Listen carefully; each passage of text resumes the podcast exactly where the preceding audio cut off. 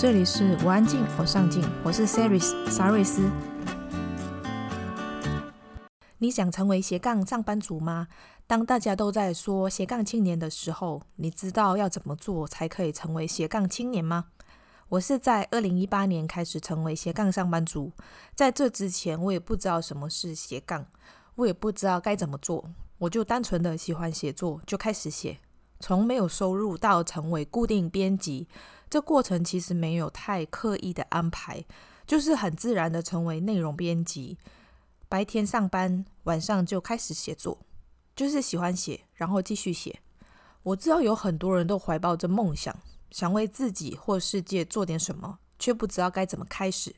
所以今天我想和你分享，让我成为斜杠青年的内容平台。今天我邀请了饕客生活传媒创办人 Vincent 丁宇胜，在这集的内容，我们会聊到什么是自媒体。只要有 Instagram 或者脸书粉专，就是自媒体吗？Vincent 在今天的节目会带给我们不同的思维角度，同时我们也会聊到线上杂志如何找到获利模式，自媒体如何持续不断产出原生内容，以及你最关心的议题：上班族该怎么成为斜杠青年。在这一集的录音是在去年底录制，所以在节目里说到的今年是在说二零一九年。如果你对这一集的内容有兴趣，请在网址上输入 c e r y s 点 c o 斜线饕客，滔是滔滔不绝的滔，客是客户的客，或者加入我们的脸书社团“我安静，我上镜”，就可以找到我们喽。你准备好了吗？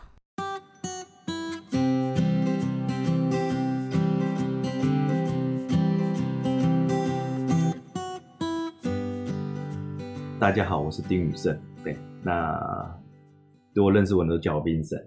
那我是饕客生活传媒的创办人。对，那我们公司其实是讲明白一点的话，就是网络的自媒体建设公司，就是帮助每个名人建构自己专属的媒体跟通路。那为什么你们当初会取名为饕客？其实饕客，饕客，你有你有注意到它的网址叫 talk 点 tw？嗯嗯，其实是 talk 的音译过来的。嗯嗯嗯。嗯，talk，然后好像很会讲讲，就滔滔不绝，所以它叫 talk，，就跟英文有点像，叙述某些事或沟通某些意思的那种概念。对，所以当初 talk 就是这样来的。那你们叫 talk，你们想要叙述什么？后来我们把这四个英文字也把它拆分掉。其实 T 是一个 together 的意思，就是一起。嗯。A 是 action，就是有行动力。嗯。L 是 learning，就是学习。K 是 knowledge，就是最后你会得到知识。所以 talk 这四个英文字也是有特别意义的。那可以聊聊当初你创办饕客线上杂志的契机？其实蛮有意思的。对，这个计划本来我二零零九年就写好了，然后因为那那时候公司也在做别的事情，所以我那时候在公司讲的时候，大家就听听就算了。就是因为 这么多事要做，老板怎么每次想一些东西要大家做，实在是太辛苦了。对，后来我就好，我就把它放着。就二零一二年，我还记得那天叫五，那天是五月十三号。对，有一个现在是某一个集团的大老板，对，嗯，他来到我们公司跟我聊天，嗯，聊一聊，然后就聊到他想做一个东西，嗯，讲一讲，我就说你等我一下，我去办公室把我的计划拿给他看，说你是不是想做这个？他说对对对对，就是这样的东西。我说哦，这我早就想很久，终于有人肯愿意支持了，对，然后大家就很开心。讲完，我们当年就成立一起成立一家公司，对。我们就说好，我们负责开发，你们负责它的销售或者干嘛诸如此类的，对，然后就去把它 create 起来，然后我们就开始投入这样子的东西，对，就是把当初二零零九年写好的计划开始去运作，对，所以这其实是一个很早就开始想要做的事情，只是对，有时候就是差临门一脚，那刚好那那个老板来，刚好说他也想做，我觉得哎，找到志同道合的人一起做可能会比较快一点，所以当初就想说好，那我们就把这个计划启动了，这样。你们开始要做的时候，就想说要有很多不同类别的杂志吗？一开始真的没有，通常都是一直变化。一开始只是想说，我们想要做一个大家，因为网络开始，你看嘛，二零零九年是，你还记得那一年是大家在玩开心农场，在偷菜的那个年代。我也在偷。对，都有了偷菜啦，或水族箱啊，那个那个大家都在玩的。对，没错。嗯对，可是我们那时候就观察到，社群可以把大家有兴趣跟喜好的人给凝聚起来。所以当初涛客成立的想法，一开始的初衷比较像是说，哎，我们可不可以成立各个类别，把那个类别比较具有知识性的人给聚集起来，嗯，然后透过他们把他的知识或他的经验去分享，写成文章给分享给大家，然后在社群透过社群来分享。所以一开始是这样，比较单纯，就是比较以事件为主，后来才慢慢发展到，哎，我们变成跟以人，就是这么多人一本杂志，有时候一个人有一些很厉害的达人，他一个人就可以，就像现在讲的网红，他一个人就可以做到。嗯，所以慢慢我们就衍生到以服务人为主，那有有人有事的厂商自然出现了，所以后来我们就把人事物三个都串起来，所以就变成一个比较特异的一个平台的模式。嗯嗯嗯，所以我们现在平台上就是不只有类别杂志，还有名人杂志啊、品牌啊，然后等于人事物三个大区块，我们都把它整合起来，嗯，变成一个通路通路的概念，嗯嗯，因为刚刚提到说你们算是有点类似像是自媒体，对，那你们的自媒体跟像我我现在在做的这种自媒体的分别是什么？啊、呃，我我们自己是这样定义的，我因为别人跟我们的定义可能不一样，我们是定义说一个媒体。你要有累积成资产，我觉得才叫你的自媒体。嗯，如果没有办法累积你的资产，那都只是工具，对，或者是它只是资源而已，它不叫做资产。对，因为像我们在看 Facebook，很多人就会说啊，那 Facebook 我用的自媒体叫 Facebook，或我用的自媒体叫 Line@ 或者是 YouTube。可是 Facebook 降你触及的时候，当你的东西没有人看得到的时候，我觉得那不叫你的自媒体啊，那你只是它的只是一个工具，你现在被限制了。嗯嗯嗯，对，真正自媒体应该说你，你你经营了之后，可能会员名单，或者是通讯的模式，或者是各种方面，就是你的粉丝要能被告知，那个才叫你的媒体。对，你的自己的媒体，你能控制得到它。嗯嗯嗯，对，所以我们对自媒体的定义是，你一定要能有自我掌控的能力，不然那都只是个工具。对，所以你们后来才去研发你们自己的 apps。对，所以我们这后来才有自己的 app。这个 app 也不是我们自己的，是如果。某一个人用我们的，比如说像像有一些名人嘛，他用我们的平台，我们也会帮他出专属的 app，是他的 app，不是我们的 app。嗯嗯嗯嗯。对，因为我们的我我就想，我们是想要帮助别人的人，所以我们做的东西都是给那个人专属的。嗯，嗯，并不是我们的平台，所以很多人不知道 Talker。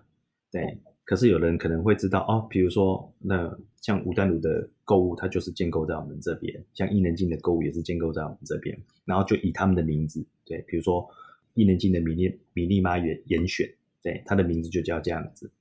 嗯，他跟涛哥都无关，他的网站、他的 App、他的东西都是以他的媒体或他的名称去命名的，所以那真的是属于他的。所以在上面所有的交易、会员或相关的资料，通通属于这个人的。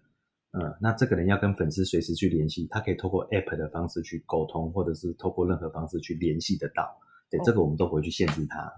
嗯，对，这才叫我觉得这才是真正的媒体呢。所以你 Facebook 你今天讯息发出去，嗯，对，如果粉丝 download 了你的 App 或干嘛，你未来就不会受到 Facebook 的控制，不然它触及越降越低，你根本就不能用。对，因为我们也问过很多人啊，我说，哎，那如果 Facebook 触及是零，那收钱又收那么贵，请问你还剩下什么？他想了半天，他给不出答案来。嗯，像这种名人制，他是不是有一点像是他们去呃借用你们的技术，然后去达成他们想要做的事情？他们可以去借用我们的平台，或者是他们要去推课程，都可以去借用我们平台后面的一些功能，去完成他们想要做的事情。没错，因为我们把它定为它就是一个人。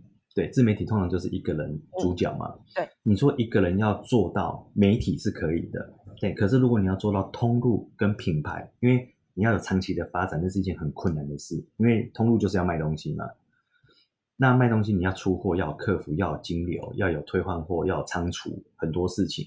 嗯，那个不是一个人做得来的。可是他又想做这件事，你说每个人都去成立公司吗？那也太可怕了吧？对啊。那我们的概念就是说，他们就是负责好，把自己扮演好。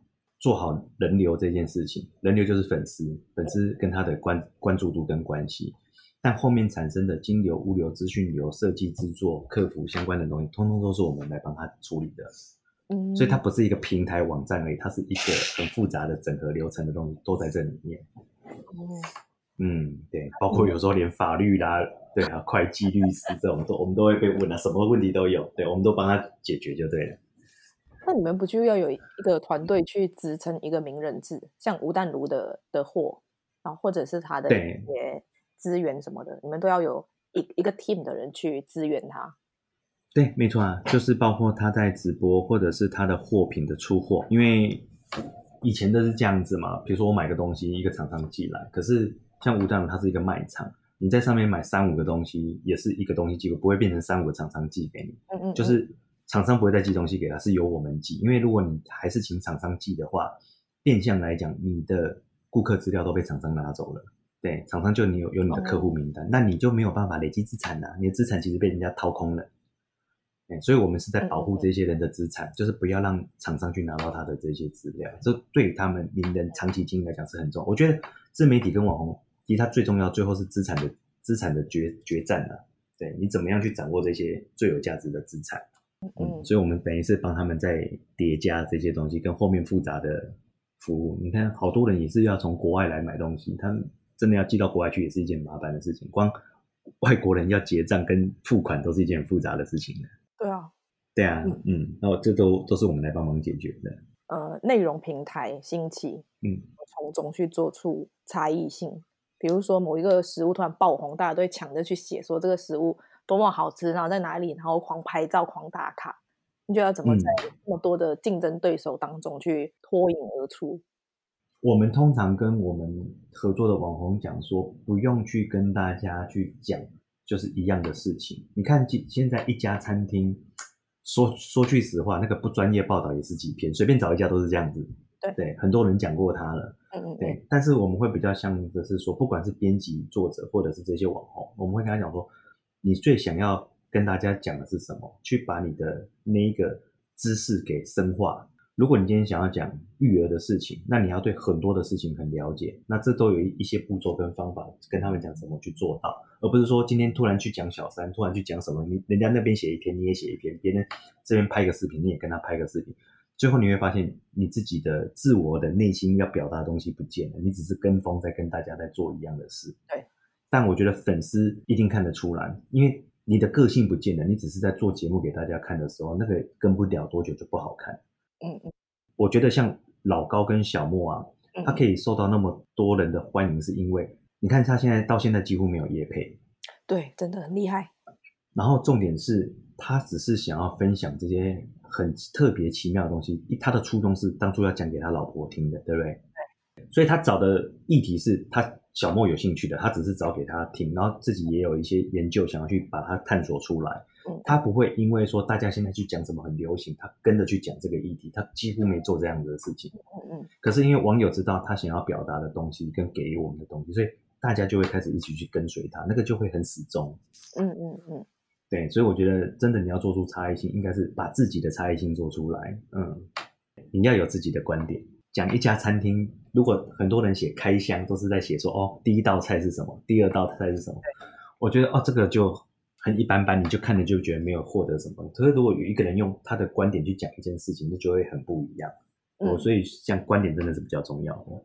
就是，你们是在讲同样一个餐厅，但是你也要去挖掘出这个餐厅你看到最特别的东西，或者是你觉得好吃、有趣的东西。对，或者是他常常在意一件什么事，比如说有有人写餐厅，他永远写餐厅都是在写餐厅的，比如说。摆盘，或者是他用的筷子，或者是他用的一些那些餐具之类的。诶，他每个餐厅都会以这个为主轴，作为他的观点来切入。诶，这个人就有他的特色。嗯嗯嗯，对他，比如说，诶，什么餐厅为什么他会用竹筷？为什么有的会用塑胶？为什么有的会用钢的？然后每个餐厅都他会去剖析这些给你看，你就会发现，诶，看这个人文章，他用这个为主轴去切每一家餐厅，他的观点都很特别，他就有他的特色出现了。但是如果你今天就是每一道都是第一道就是什么汤，第二道就是什么哦，好好吃哦，好什么？这我看久了，我其实我已经麻痹了。我觉我看不到一个人讲一件事情的特色。嗯嗯，对，他没有观点，对，所以我觉得看一个人的观点才是比较重要的。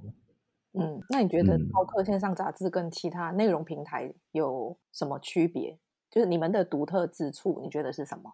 我说说实话嘛，现在好像没什么独特的地方了，应该是说。早期我们的理念当然是让很多人来一起创作，对，这个是比较特别的。可是说说句实话，现在创作者变少，为什么？就是因为自媒体起来，大家都想要变成自己是一个媒体，而不是共体共同创作的媒体。嗯嗯嗯，对，所以变成我们这边叫做自媒体，就是名人变增加了，但编辑变少了。嗯，对，所以自己做自媒体去了。对，大家自己都做自媒体，我我觉得这没有什么对错，这就是一个时代的转变。对，大家就开始往那边去走了。对，所以我我就觉得，哎，很有趣的是，自媒体的人增加，真的编辑数就开始变少了。对，嗯，不可能两个都一直在增加嘛。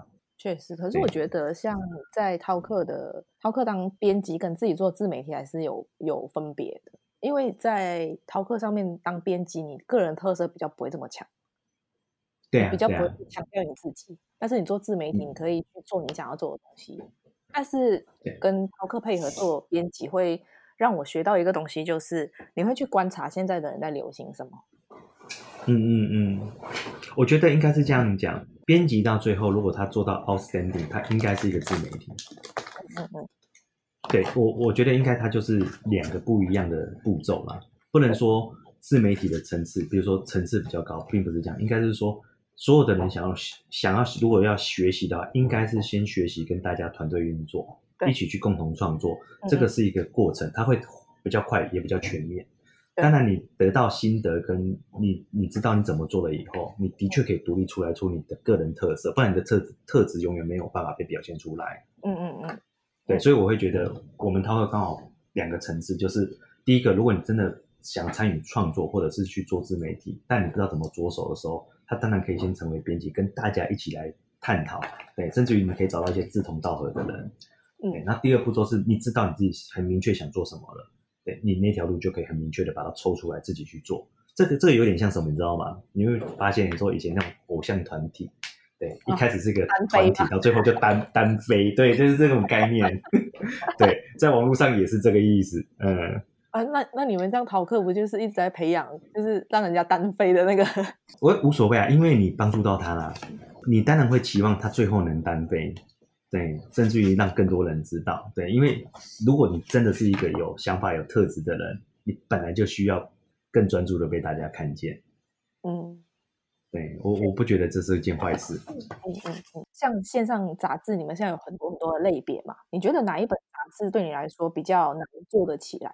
那原因是什么？比较难还是比较简单？比较难，我们先说比较难的好了。比较，当然比较难，就是现在我刚刚讲的类别字是比较难的。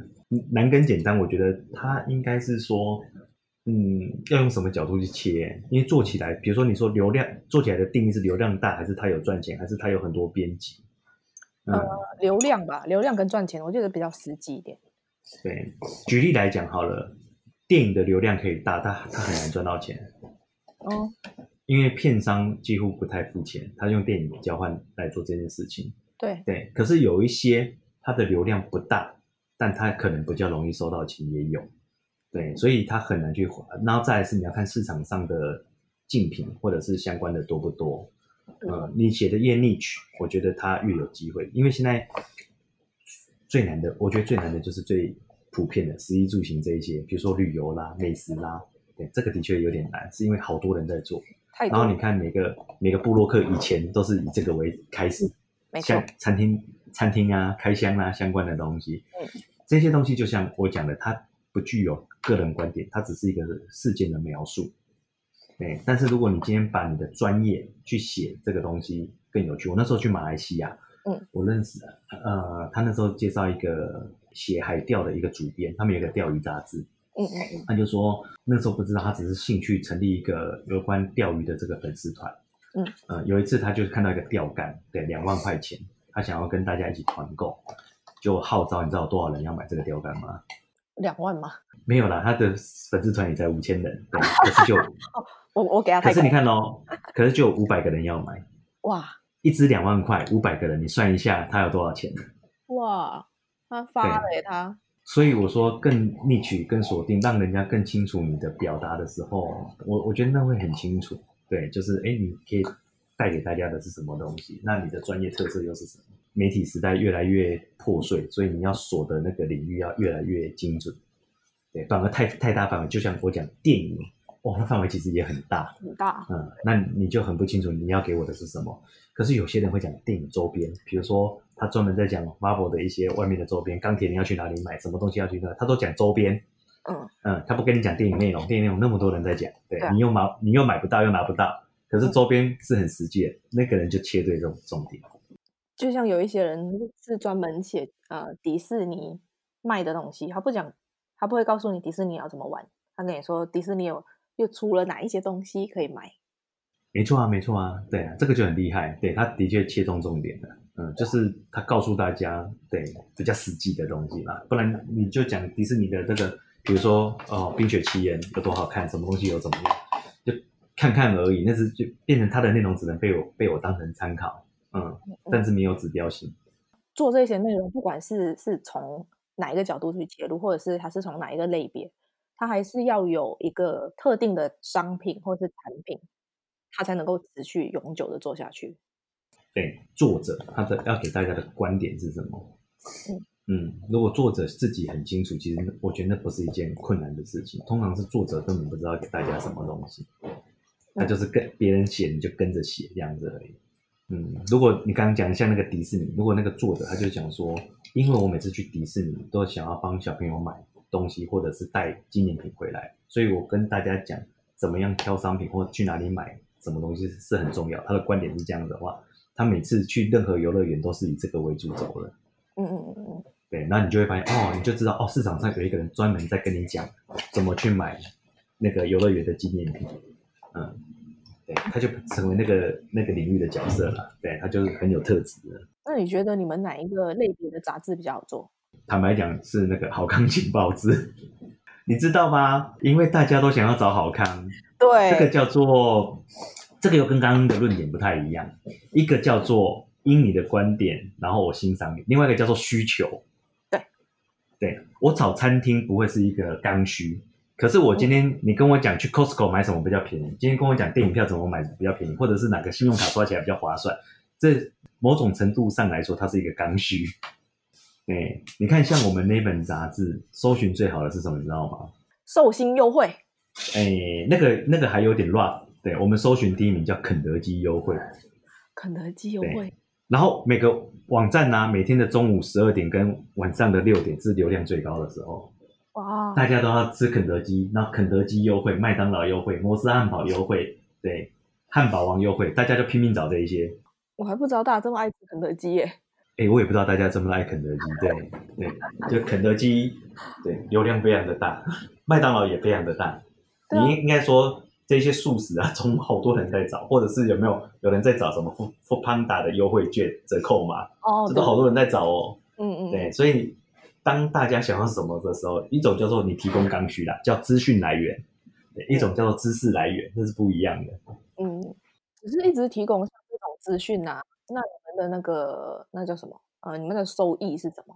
就是因为你们一直都在报道别人的好康资讯这种东西。对，我们当初就讲这个叫媒体的形态，它其实真的不没有办法赚到什么广告费用。所以我们为什么会开始去？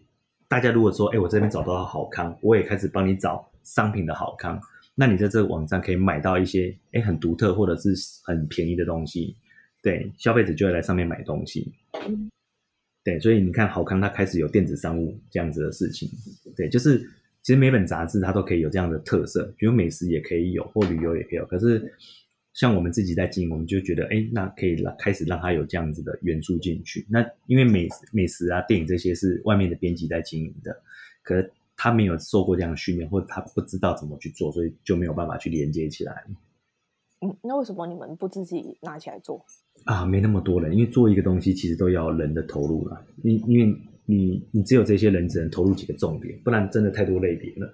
也是，对，我们当初的想法是说，我们把这样的方式教会给他们。可是我后来发现，并没有那么多人想学。哦，你说上次那一次的那个很多啊，我们以前办的好多教育训练跟相关的，可是我觉得大多数的人可能我也不知道哎，就是或许是我们教的不好了，对，因为大家就是没有那么的知道说，哎，最后怎么去做这件事情。对，那如果这个人具有一些商业的头脑，或者是一些敏锐度，其实我觉得他可以做的不错。你看，像好康情报志，你你知道那个是 Iris 在在做的吗？对啊，对，他就很清楚他要他要什么东西，然后他很清楚怎么去做这一些。所以你看这本杂志的流量啊，或者是一些广告收益啊，甚至于现在在开始做电商，它的收益就一直在一直在提高。嗯，那你觉得创办网络内容平台最大的困难是什么？最大的困难就是不要想要靠流量赚钱。没有吗？对，早期都会这样觉得。其实我以前对一一饕客流量最大的时候，我记得好像是网站排名好像二十几名吧。我曾经就跟我们的业务主管讲过，说：“哎，如果他在前进十名，你觉得你的营收会提高吗？”他说：“不会。”哎，在前进十名是，台湾排名网站排名十几名，那很不容易。对，可是他觉得营收不不会再提高，所以我说，所以我在退后十名，营收应该不会下降才对。他又觉得说，好像退后不行。对，那我就觉得流量它的关键影响因素很奇怪，嗯，就是广告区你既然上升了，它不会去提高，表示你很难去赚更多的的收入进来了，嗯，所以你看那个时候啊，很有趣，全盛时期饕客二十几，现在涛哥掉到第几？四百多还五百多？我已经忘了，掉很多。可是我们现在的营业额哦，是过往的大概两三倍以上。我们就不把它当媒体了，所以你刚刚讲创创造网络平台最大的困难是你不要想要把它当成媒体。对，我不是媒体的，我们现在是通路。又变了。对，就是媒体要能成就最重要的东西，就是你要怎么样做转换。嗯。媒体的动意义不就在这里吗？如果你做不了转换，你的媒体都是假的。嗯嗯。对，所以我们才变成说，好，我们实际一点，我对。我们就是把它变成通路的模式，就是你要真的有交易，你要真的有转换，你才是一个有影响力的媒体。对，所以要用通路来 challenge 自己才是最实际的。可是还是有内容啊，不然只是大家会去买东西。对，所以你要有内容是没有错的，只只是说你不要去追随流量的内容。你你听得懂我的意思吗？流量不是你的最重要的重点。你可以去写，很多人会去写说啊，最近比如说某某某事件有什么小三，然后大家会去写这种内容。嗯，对，可写内容的确会有人看，那可是你获得这些流量，连然后嘞，你要你要干嘛？对啊，就很多人看骂或者是怎么样而已，制造社会的 杂乱的现象，这这是没有知都没有知识性的。嗯嗯，对，那我们现在会比较强调说，你可不可以写一些比较具有知识性或教育性的内容？对，这个很辛苦，但是我觉得它长期效益会比较好。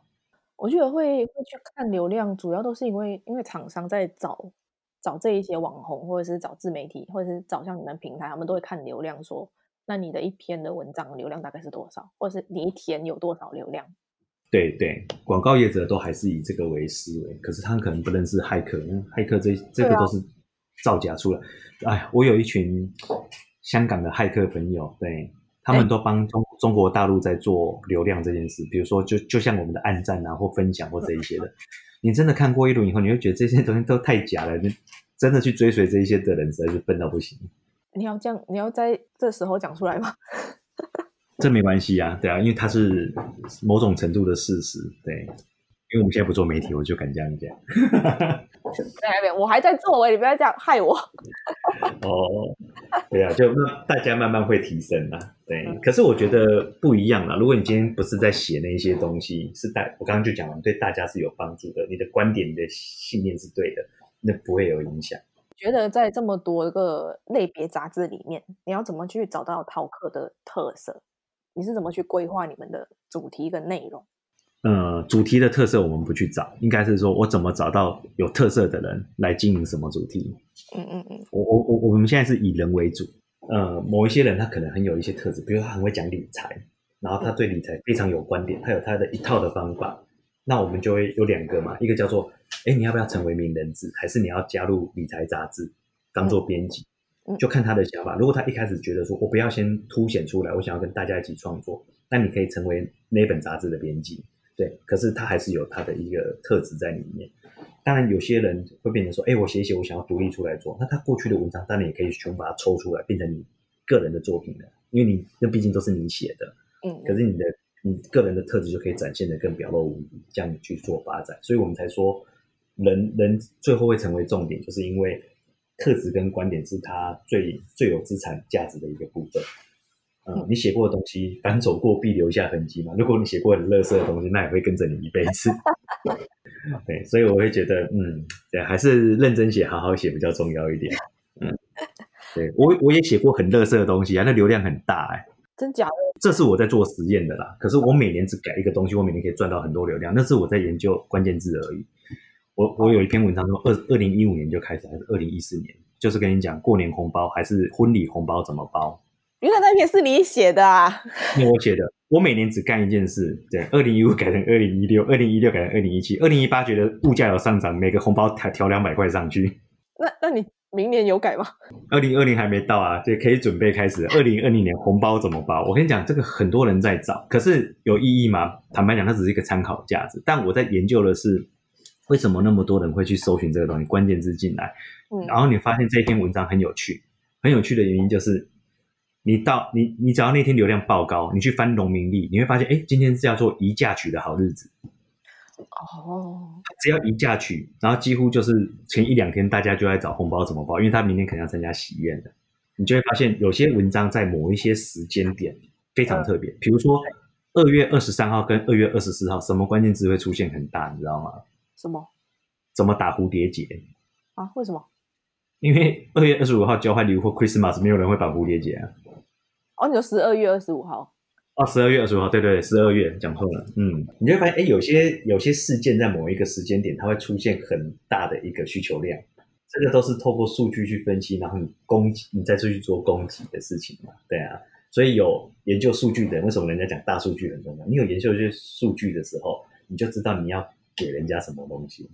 说到那个如何包红包的那个，嗯、跟同事就是大家在讨论，因为我们有一。一个同事结婚，大家在搜寻，然后就搜到你那篇文章，然后时候我就假装不知道逃课这件事，就大家一起讨论。特别看一看的时候，想说这到底什么东西？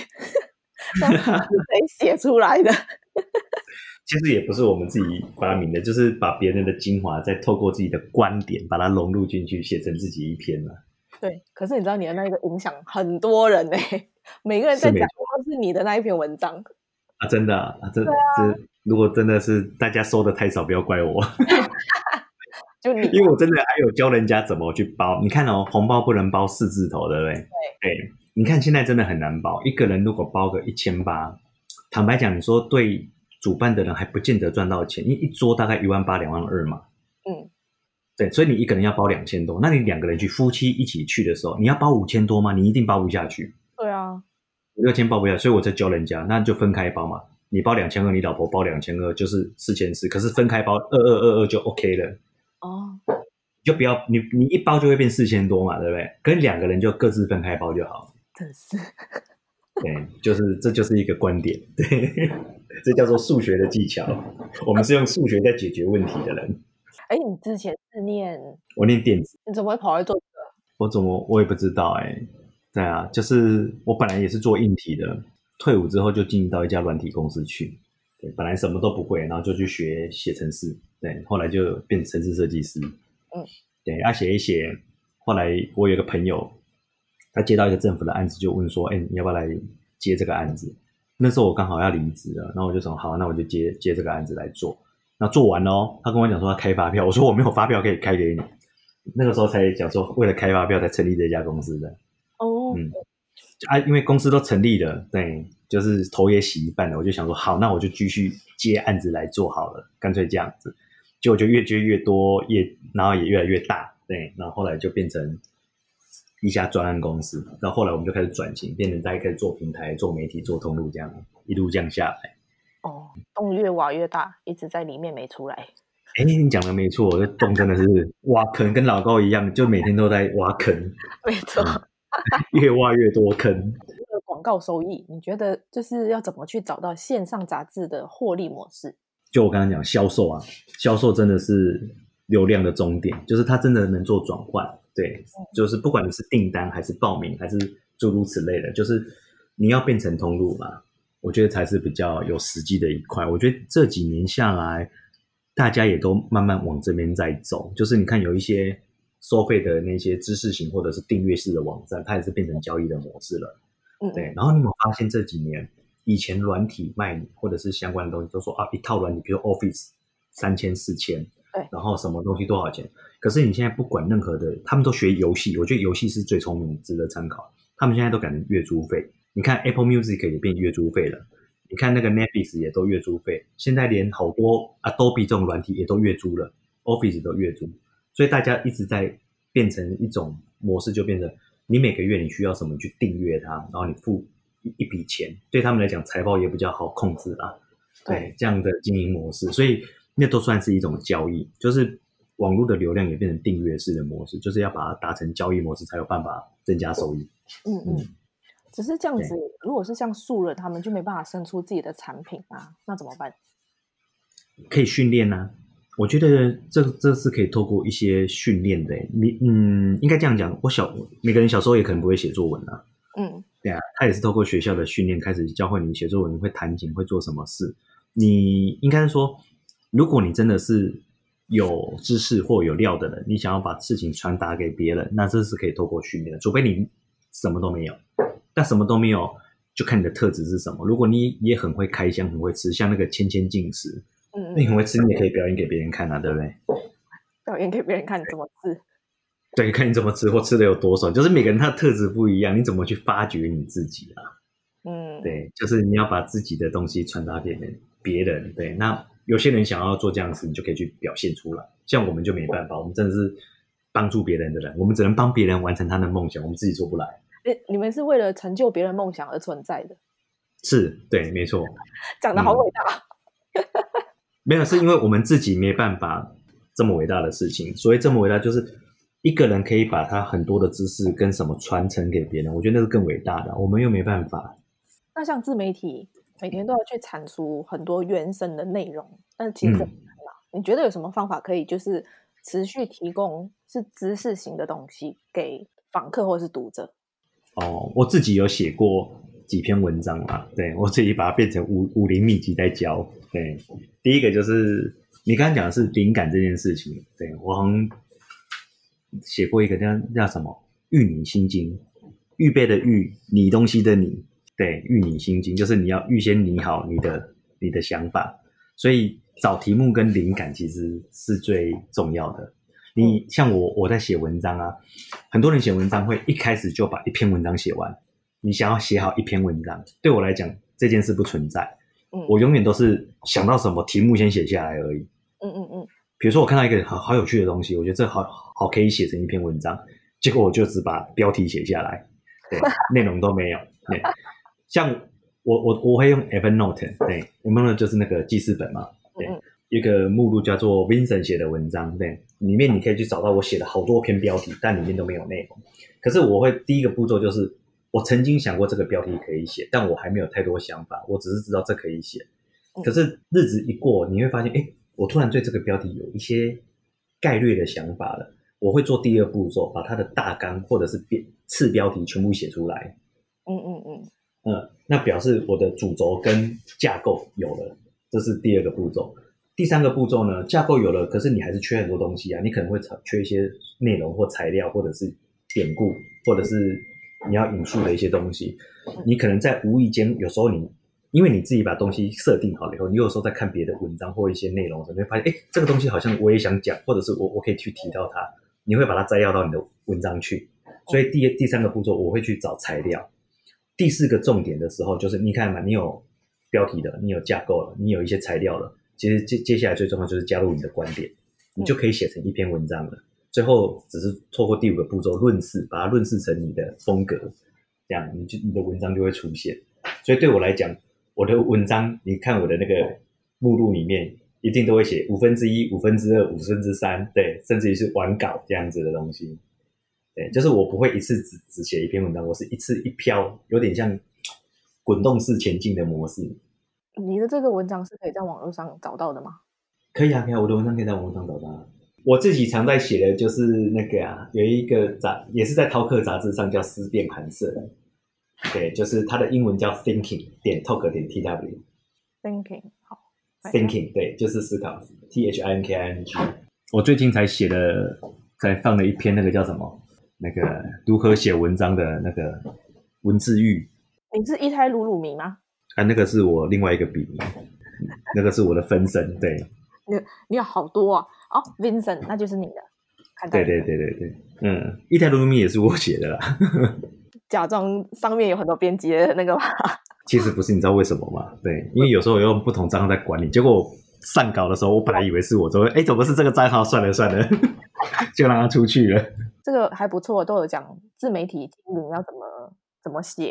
九个步骤嘛，我就把它分成上中下，讲说啊，那有点像在练武侠小说练内功的状态。我就会跟你讲说，对，对你你要不要写急着写文章，你要先增广见闻，对，你要先了解这个产业，你不要急着去写，嗯，然后比如说再来就教他怎么写整理文，怎么下标题，怎么写出加入自己的观点，一步一步的来。你觉得像这一种呃自媒体有哪一些获利模式是可以效法像你们这样内容平台的？我们其实我们的重点就是我我就讲，我们后来后期的重点会放在通路，因为你讲的多数的创作平台它没有电子商务，对，所以你只能写，你最后没有办法成就我讲的，它就自媒体。可是我们现在比较强调叫自媒体通路。嗯嗯嗯，一个人如果想要成为品牌，他一定要走过通路的过程。对，如果你只是一个媒体，你只能讲别人嘛，对，你自己讲自己的东西反而会被人家讨厌，对不对？对。对，所以比较少会这个过程直接跳跃过来，那个是有啦，还是很很少，但是奇葩。但你要成为一个媒体，你你最后会开始变成通路转换，跟厂商先合作，合作久了以后，你才有办法把它整合变成自己的品牌。所以我，我我们的媒体比较定义成，你不只不只是创作而已，你应该是要让人家除了创作以外，你有一些好的东西推荐，或者好的东西分享，甚至于可以让他在上面做买卖交易，甚至于我们讲交易也是一个重点。你不一定要卖东西啊，你卖你的知识或课程，那都是一个交易的模式。对，嗯，比如说你这样开课，你可不可以在上面直接报名？因为我们刚刚说，这所有的一切最后会变为你的资产，所以今天报名的人，这些资料你也都要留好，因为他是曾经支持过你的人。所以我们一直认为，不管是交易，或者是报名，或者是任何东西，那都是你的资产，你要把它留好。所以媒体一定要把它资产留好，就会变成通路了。呃，想要做自媒体的人，其实现在不需要有自己的平台。如果假设我们找饕客合作的话，你们是完全可以帮做到，嗯、就是不管是内容内容创作的部分，或者是之后后面的呃销售，对，我们都可以协助他。对，包括他未来想要出自己的商品或产品或品牌，这个我们都有办法协助，因为我们现在跟很多厂商合作。嗯嗯嗯，对，所以你包括连商品都不需要自己谈，那我们都可以帮你找。对，这样才能变成轻省他的事情，不然你看你自己经营媒体，你要自己找厂商，厂商觉得，哎，你怎么自己出来这里跟我谈东西？你很难跟厂商谈判。对对，所以这个都是我们来协助来谈。你只要告诉我们说，哎，我今天比如说我今天在写有关，举例来讲，哈，好，电影周边啊，我这样举例，我都在写电影的东西。那你想卖一些周边，我来帮你谈周边，那我们就可以帮你去找厂商，然后谈完以后把商品上到你的媒体去，你的你自己的。所以这就会变成你的特色，你既在讲这件事情，也在卖相关的东西，别人看完以后也可以买得到。所以素人也可以加入淘客去有自己的一本杂志吗？呃，当然一开始如果他是一个很素的素人，对，我们会说建议他先加入编辑群去练习，因为我不知道他的特质，他一定要到某种程度，我觉得他可以独立出来的时候，那他才可以有一本独立的杂志。嗯，对，这个会经过我们的团队的人。判断跟审查啦，也就是觉得，哎，怎么样？他如果有一个很明鲜明的特质，或者是他有很明确的动机，我们也想支持他的时候，那的确来跟我们申请，我们会给他。嗯嗯嗯嗯嗯，对对对。你们有一点类似，像是、啊、呃民间的那个经纪人，就不是明星的经纪人，是素人的经纪人的感觉。也是，但我们不是不做经纪，我们公司很讲的自己思考的很清楚，经纪的事情我们不做。对，因为经济，坦白讲，经济，哎，这样讲会得罪很多经纪人，不行。对对对，呃，我们只协助他，对，我们是用工具协助他，就是就就这样子而已。思考就是怎么样帮他累积资产嘛，那是最重要。因为一个人你投入去协助了，都没资产的累积，这件事你真的会白忙一场。因为因为我在想说，像有很多人现在都想要做自己的自媒体，嗯、那其实要去找到一个适合自己的平台，你要。持续的去经营，其实会是一个难题。但是如果跟合作的话，那也许会是一个很好的管道。只是在这之前，他必须先有自己的特色。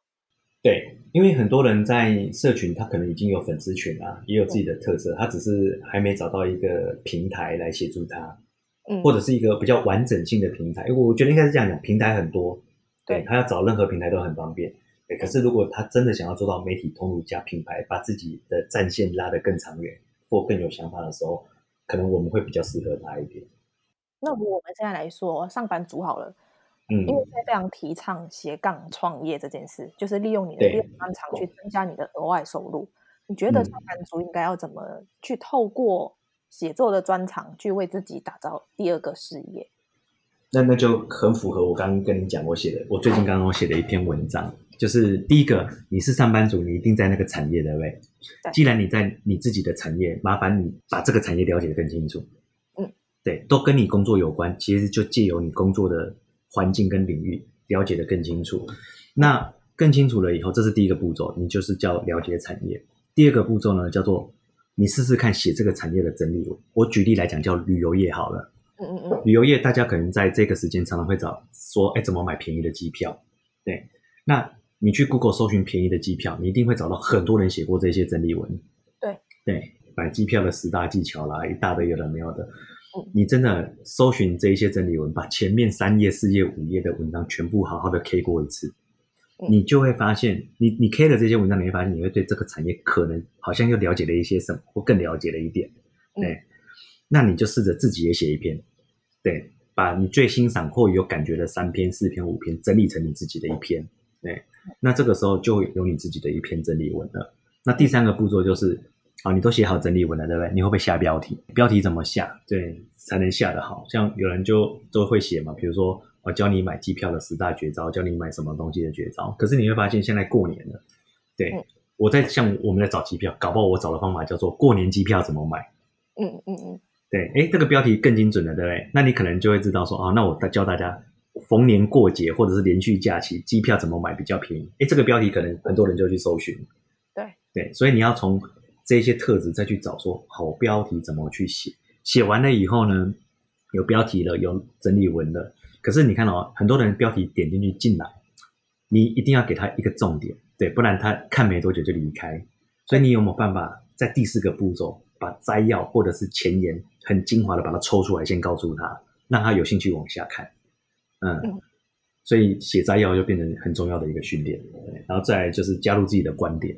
对，如果一篇文章没有你自己的观点，那它就是死，它就是真的是很很死板板的文章啦。对，所以我觉得第五个步骤开始就会很重要，把自己的观点融入进去。我我讲的观点比较像说，前面比较像理性的表现。嗯嗯，观点比较像感性的表达。你要把自己的一些观点给融入进去，你就会写比较感性的。我举个例来说，大家都想要找便宜的机票，怎么找？这是理性的表达，对不对？可是你感性的写，可以会说，可是为什么会有这些便宜的机票？是旅行社它的不得已的行销策略，还是航空业它有什么说不出的一些东西，才能让你开始有这种东西 release，或者是怎么样的方式？对，你可以去探究更深的东西给他。所以自己的观点，如果你了解的话，你可以把自己的观点加入更多。然后像我们会跟大家讲，哎，第六个步骤就是，呃，你可以试着去找更多人来访谈，你找空姐啊，你找你找相关旅旅行业的人啊，或者是找那些人来问有关这个议题的东西，你搞不好可以问出更多，对，你就可以找出更多的答案的啦。对，所以你等于是第七个步骤就是，你开始想办法丢很多问题去学习找答案，嗯嗯。所有的动作都为了第八个动作，对，你终于才能写出一篇属于你的深度报道。对，你你没有经过这个流程，你写不出有深度的东西来。嗯，对，你能写出有深度的东西，那最后一个叫专题报道，你也写得出来，就是好几篇深度报道变专题报道。所以他会从下标题的点到自己的观点观点的加入线，然后最最后专题报道面，你点线面把它串起来，其实你就是一个。可以传达知识的一个达人，嗯嗯，所以你既然在这个产业，其实你可以好好了解这个产业，不是只是为了工作。这个产业到底做什么？你了解的，搞不好对你工作是非常有帮助的。所以斜杠可以慢慢去训练出来啊。对你来说，什么是上进心？很多人会讲愿景这件事情，因为我听过很多人讲啊，我有什么愿景，什么愿景。通常我会用一句，我不会当面戳人家啦，我会去问说：那你的信念是什么？如果没有信念的话。不要讲愿景跟上进心，因为你自己想要什么你都不知道。对，就像有些人会说啊，我想要盖一个机构或学校啊，或相关的东西，可以教育很多学生。对，那你问他信念是什么？因为有的人可能会回答，可能说我的信念叫没有教不会的学生，只有不会教的老师。哦，说哦，这个漂亮。对，因为他很明确，他知道他自己要什么东西，所以学生教不会，他会想尽办法教会学生，因为他会觉得他自己不会教。嗯嗯，所以我觉得一个人信念到了，他的上进心自然会出现。我自己的信念就是，我一开始就有讲了，弱者不值得帮助，但帮助弱者值得。这两个弱者有差异性的，嗯，就是你自己放弃自己的人，你变成一个弱者，那我觉得你也不需要帮助，因为你自己没有想要上进。嗯，对。可是如果一个想要努力上进的人，我觉得帮助他是值得。就像你讲，有人很明确想要自己知道要写什么东西，想要去做什么事情，那他想要成立一本饕客杂志，可不可以？可以来找我们，我们根本都不会跟他收任何钱，我会去协助他这件事情。嗯，我们现在每本名人志没有一个人我们跟他收过钱，对，但我们就一直在协助他们，是因为当他想要自己知道什么时候，我我们自己认为以后我跟你合作一定可以赚得到钱，清楚有了什么东西，你有那个上进心，就跟我们的想法一样，那我觉得大家就就可以来一起来配合了，对，所以我觉得信件就变成是最重要的事情。哎，这这个这一集剪起来会不会有点像那种好像是什么？苦禅大师啊，什么的在讲解，很无聊，就播出来全部都被剪掉，这样。没有，我才不会，我会把《玉女心经》留下来。哦，对对对，《玉女心经》不错，嗯。那如果对你有兴趣，或者对陶克有兴趣，因为讲起来对你有兴趣怪怪的。然哦，对啊，对我兴趣怪怪的，嗯。对陶克有兴趣的朋友，可以在哪一些平台追踪呢？嗯、如果对陶客有兴趣，就直接上陶客网站啊，其实就是，但网址很简单，就是 talk 点 tw。对，就可以在上面看到我们服务的一些项目啦、名人啊，或者是类别。那如果对我自己写的文章有兴趣，那就是刚刚我讲那个 thinking 点 talk 点 tw，那就是我随便乱掰乱写的东西都在这上面。你早上醒来会做什么事情？我会看看昨天晚上就是凌晨收盘的股票，因为我在投资美股。哦。对，所以我都会早上起来就看一下昨天的状况是如何。那你会半夜爬起来看吗？哎、欸，如果半夜爬起来上厕所，有时候看了就睡不着了。如果它大跌的话，心情也跟着大跌。后来就学会尽量不要再去看它，就早上起来再看就好了。反正跌了你也不能怎么样。那你做过最尴尬的一件事情是什么？在做捷运的时候，对，那因为很多人做捷运的时候都会看手机嘛，对，那我也不例外。然后刚好当兵的同袍就传资料来给你，那你把它点开来看。对，然后你的手机就叫的很大声，这样他们传的迷片过来，对，嗯，所以超级尴尬。有人看着你吗？应该是说所有人都看着你吧。我我当时还不知道怎么办，通常只会只有一个选择，下一站马上下车。那有什么事情是你没有办法忍受的？我最讨厌的就是，就有些人啊，明明明你捅了篓子，但死都不承认，然后装作若无其事那样子。那如果从今以后你只能吃一种食物，你会选择吃什么？就吃鱼，有没有限定什么鱼？还是没有？那那那我就好多鱼可以吃了。哦，那太棒了，我就吃鱼，什么鱼都可以吃，那实在是太多了。你你这样就很像，如果有人说，那我要吃肉，什么肉我都可以吃。哦，也对啦，那范围越广越广越好，那我就吃蛋白质，这样讲更好。那你干脆说我只吃原子跟分子。你在那边。对，漂流到一个无人岛上，只能带三个人或物品，你会带什么？我只会带刀子，对，起码带武器的，看是不是刀子、手电筒跟打火机，因为过去就 不打算回来了。你你自己设定你的那个问题是不回来是吧？我还没有说你不回来。我以前都想过，如果真的有钱，或者是回到原始，我真的想要去一座岛上，那就自己一个人在那边，这样也不错。你是一个内向的人吗？嗯，某种程度算是吧。对，我一定不是主持人，这么说。啊，为什么？很多人的场合，你不会想要说啊，我要去争风头或干嘛，就是我宁愿静静的在那边听别人讲话就好了。但你喜欢看电视节目还是看电影？我喜欢看电影。你觉得生活里最重要的事情是什么？就吃饱睡好，心情好啊。你觉得拥有一个美好生活的秘诀是什么？就远离你讨厌的事情，就美好了。那分享一件你觉得最近最开心的事情。最近哦，最近真的没什么开心的事，最开心的就被你采访，就这样子啊。干嘛这样这样说？对，开公司真的没什么开心的事，每天就是 不能说难过啦，就是每天都要处理很多事情。那请用三个形容词描述你自己。描述我自己哦，水瓶座一定好奇心强，对，然后我们也闲不下来，也喜欢帮助别人，大概是这样。二零一九年让你最难忘的事情是什么？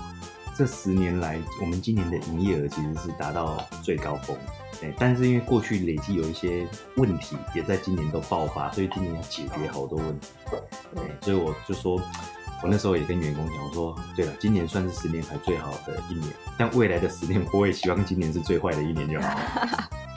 对，那今年就非常难忘了。其实最好跟最坏都同时发生，都在这。对对，我说要就一起来，真的是这样子，不然拖太久会很很痛苦。那你想要先听好消息还是坏消息？啊，当然是先听好消息啊。为什么？你听坏消息，万一坏到让你觉得，万一中风怎么办？或万一听到心肌梗塞，就听不到好，你就听不到好消息。对，所以你一定是先听好消息。好消息听到你能中风跟心肌梗塞，那也不错，对不对？就啊，你中乐透中十亿了。你希望自己拥有哪一种超能力？哎、欸，那我小时候有想过，其实蛮特别的，嗯、就是治愈别人的能力。你心脏有问题，哎、欸，我可以治愈你这样子啊。你跟我讲你有什么毛病，我可以治愈你。那你希望拥有更多的时间还是金钱？时间呢、啊？时间多了，钱就自然赚得多。所以你如果有人家十倍的时间，换句话说，你可能可以做多赚十倍的钱嘛。那你宁可一个星期没有网络，还是没有手机？没有网络啊。那你宁可长得很好看，但是很蠢，还是长得很丑，但是很聪明？嗯，长得很丑，但是很聪明。很丑的人，我可以靠后天整形把自己整形的很漂亮、很帅啊。可是脑残是没办法治的，你知道吗？脑残，我只是说很蠢而已，你不要这样。我跟你讲，一百年后每个人都长得一样了，因为每个人都聊匹配啊。可是我说都都皱纹嘛。但老了以后聪明是智者，跟老了以后是这个蠢蛋，那个差很大。我跟你讲，对，所以这一题帮你破解掉了。你不要讲，你要破解掉，我后面没 没办法问呢。那如果你一年里面都必须要穿同一件 T 恤，你希望衣服上面的字是什么？Talk 啊，Talk。座右铭是什么？哦，我就我常常跟别人讲，就是你站在自己的立场解决问题，只是聪明；你站在别人的立场解决问题，那才是智慧。你希望中乐透，还是以后不需要支付任何的账单？不需要支付任何的账单。在职场中，你觉得能力比较重要，还是会做人比较重要？我觉得都很重要，也都不重要。有时候，有时候事情很多人会对事或对人，因为你刚刚讲做事好像就是对事嘛，那做人就是对人嘛。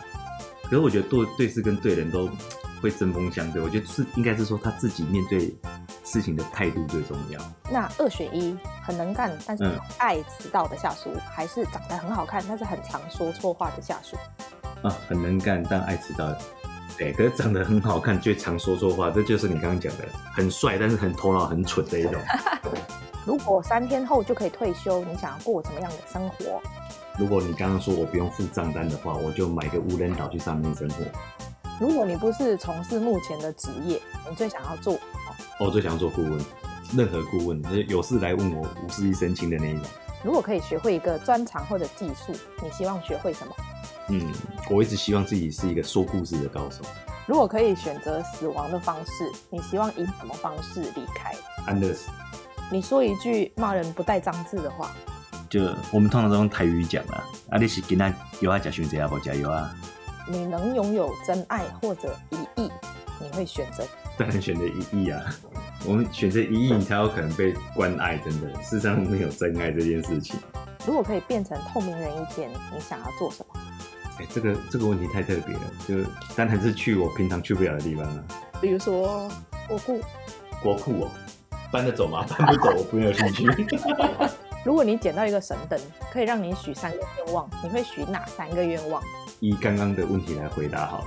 对，第一个就是我希望不要再支付任何账单。第二个有治愈别人的能力，然后第三个是随时可以变成透明人。我我发现从你的问题去刻画出来，我好像自己想成为一个神。真的哎，是从你的问题里面去剖析出来的。对，我我我觉得我可能想法有点问题。如果你是一个白马王子，你希望亲有狐臭的白雪公主，还是有香港脚的长发公主？这不用讲，当然是有香港脚的长发公主。香港脚，你把鞋穿起来就不会臭。如果可以认识某一位历史人物，你想要认识谁？哦，我最想要认识秦始皇。如果完全不需要担心金钱问题，也不需要工作，你想要做什么？那就买个岛在上面生活。你又来，你真的很爱。我们的我们的。信念始终如一啊！对，我们没有改过。对，如果去刺青，你想要刺在什么地方？我就刺一颗眼睛在第三只眼那边。哎，那叫二两神君还是什么三眼神将？我忘记他叫什么名字。你可以刺另外一个，也是没人吃过啊。你就吃一个月亮在上面，吃个月亮，以为你是日月神教的人，那等下被人家抓去。没有，我想的是包青天。哦，对对对对，他也是。嗯，如果将你的一生拍成电影，你想要哪一个明星在电影里面扮演你的角色？是这样吗？那当然选乔治克隆尼。你你这个笑是什么意思？没有啊。那你如果可以瞬间到达世界上任何一个地方，你最想要去哪里？就美国的内华达州第五十一区。我我真的想去看看有没有外星人啊！你不觉得吗？啊，如果真的有，我就说，哎，你可不可以给我治愈的能力，来帮我提升一下？你吃过最奇怪的食物是什么？这这个会剪片嘛？对不对？对，就嗯，老婆煮的大杂烩。什么东西？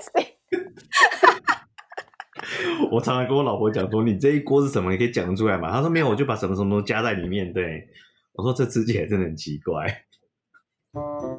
所以我，我我就是我也跟我们家小朋友讲，就是哎，训练开始，我现在是训练他写作文，把它写得更好一点。嗯，对，因为。你会把文字给表达出来，表示你懂得怎么样把你内心的东西告诉别人。对，没错。对，那更会讲，你就是一个说故事的高手。我觉得那很重要，那可以说服很多人。我说毕卡索是一个超会说故事的人。假如你是毕卡索了，我这样来举例，你到法国的时候，你找了一百个工读生，然后跟他们讲说，你去所有的画廊去买毕卡索的画，然后这一百个人就去问了，对，就去问了，那一百个人也不知道他是毕卡索，嗯。然后就去画廊都要买毕卡索的画，回来跟他讲说都没有卖毕卡索的画，对。可是毕卡索达到第一个目的，所有的画廊都在问谁是毕卡索，为什么大家都要买他的画？然后再来，他接下来就真的开始 release 出他的画，大家就想要抢他的东西。一个厉害的人会透过很多方式去行销自己。现在还是我要问大家说，你知不知道萨瑞斯是谁？知不知道萨瑞斯是谁？哎，对对对对对，萨瑞斯就是还没还。举举例来讲，就是哎，你认识那个那个什么欧普拉吗？嗯，对，萨瑞斯就是还没出名的欧普拉。我 真的有点太大哦。我我怕我哎，这个才能让人家非常醒目，就一下就记住你了。这样子人在想说，萨瑞斯哪一个同期番吧？上镜的人都在听，我安静，我上镜。你喜欢这一集的内容吗？如果你喜欢我们今天的内容，请在 Apple Podcast 上面给我们五颗星，或者留言告诉我你的想法。订阅、打新、分享的人一生平安。那我们下次见喽，拜拜。